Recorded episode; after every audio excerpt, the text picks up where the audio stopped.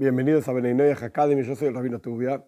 Estamos estudiando una parte de un texto en la Torá, en Parshas Vaishanan, el texto se llama Shema Israel, que se utiliza como una gran plegaria, una gran, un gran rezo y oración a Dios. Entonces estamos estudiando algunas cuestiones técnicas que surgen de este texto, que como ya explicamos, si una persona, un Ben Noyach, una Bas Noyach, Ben es un varón, Bas es una mujer, están listos para asumir que hay un solo Dios y que es el Dios de Israel y que no tiene forma ni cuerpo, etcétera, etcétera, es adecuado, así está escrito, es adecuado que lo digan a la mañana y a la noche y vamos a estudiar sobre este detalle también.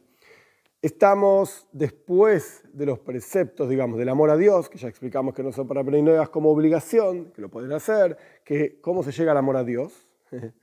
Esto no lo explicamos. El amor a Dios está basado en la meditación. Pero meditación no significa pensar en letras hebreas y cosas raras y ángeles y no sé qué pasa en el mundo y cosas. No, no, no, no.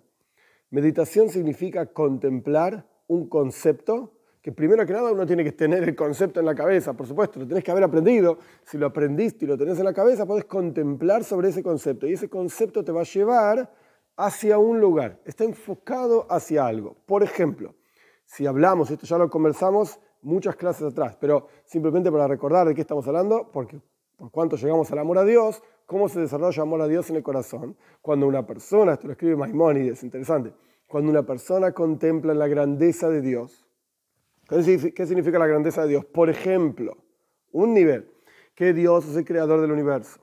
¿Y eso qué quiere decir? Que Dios crea las galaxias, las estrellas, los planetas. Dentro de cada planeta Dios crea todo tipo de materiales inanimados, y Dios crea todo tipo de plantas, y Dios crea todo tipo de animales, todo tipo de seres humanos, y Dios conoce cada uno de ellos, y Dios conoce cada una de las partes de cada uno de ellos. Y ahí empieza uno a desarrollar este concepto de que oh, Dios creó el universo, no es algo general, tiene que ser algo particular. A partir de esto, la persona puede llegar a entender la grandeza de Dios, por lo menos de acuerdo a la capacidad propia con que la persona puede comprenderlo cuanto más lo puedas desarrollar, pues, pues, tanto más concreto y real va a ser la grandeza de Dios en tu mente. Y esto lleva al amor a Dios y al temor a Dios. Esto es básicamente la idea del amor a Dios. Ahora bien, en el Shema dijimos que hay que educar a los hijos, pero la forma en que la Torah lo dice es Veshinantam levanejo. Traducción literal de Shinantam no hay, porque en realidad se traduce como, como educar a los hijos, pero Shinun significa cuando la persona repite, repite, repite, y lo tiene clarísimo en su cabeza, como quien está afilado. Una hoja afilada justamente se le dice así, que está shonun, está afilada. Entonces cuando, cuando el Shemano dice que hay que educar a los hijos, ok, una enseñanza es educar, pero la forma en que la Torah te comparte esta enseñanza también es una enseñanza en sí. Así como ya dijimos que el orden en la Torah es una enseñanza, la forma en que la Torah elige decir las cosas también es una enseñanza.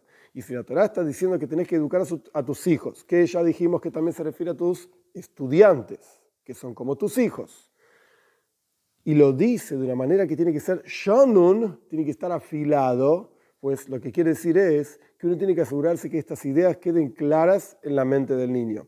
Y obviamente a veces uno mismo es el niño que tiene que autoeducarse, porque tenemos niños en edad, chiquititos, 4, 5, 6, 7, 8, 9, 10 años, y tenemos niños en conocimiento, que por la razón que sea, no importa, las circunstancias de la vida, Dios mismo te llevó a que uh, abriste los ojos a los tantos años, 40 años, 50 años, 60 años, y ahora descubrís que hay algo mucho más profundo de la forma en que vos vivías en tu relación con Dios entonces tenés que hacer Veshinantam Levanejo, tenés que tomarte a vos mismo como tu propio estudiante y desarrollar tus conocimientos para que afecten a tu intelecto y a tus emociones en forma de Shinun, en forma de que esté afilado. Lo leíste una vez, léelo dos veces. Lo leíste dos veces, léelo tres veces. De hecho, y para terminar, nuestros sabios explican que un buen estudiante en la época de la Mishnah, que se dice Shinun, Mishnah, es el mismo concepto, aprenderlo de memoria, etc. Un buen estudiante es aquel estudiante que estudiaba las cosas 100 veces.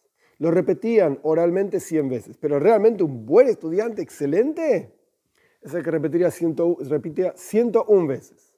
¿Y pero qué diferencia hay una vez más, una vez menos? Y la respuesta es la siguiente. Cuando la persona está acostumbrada a estudiar algo 100 veces, estudiarlo 100 veces no es ninguna novedad.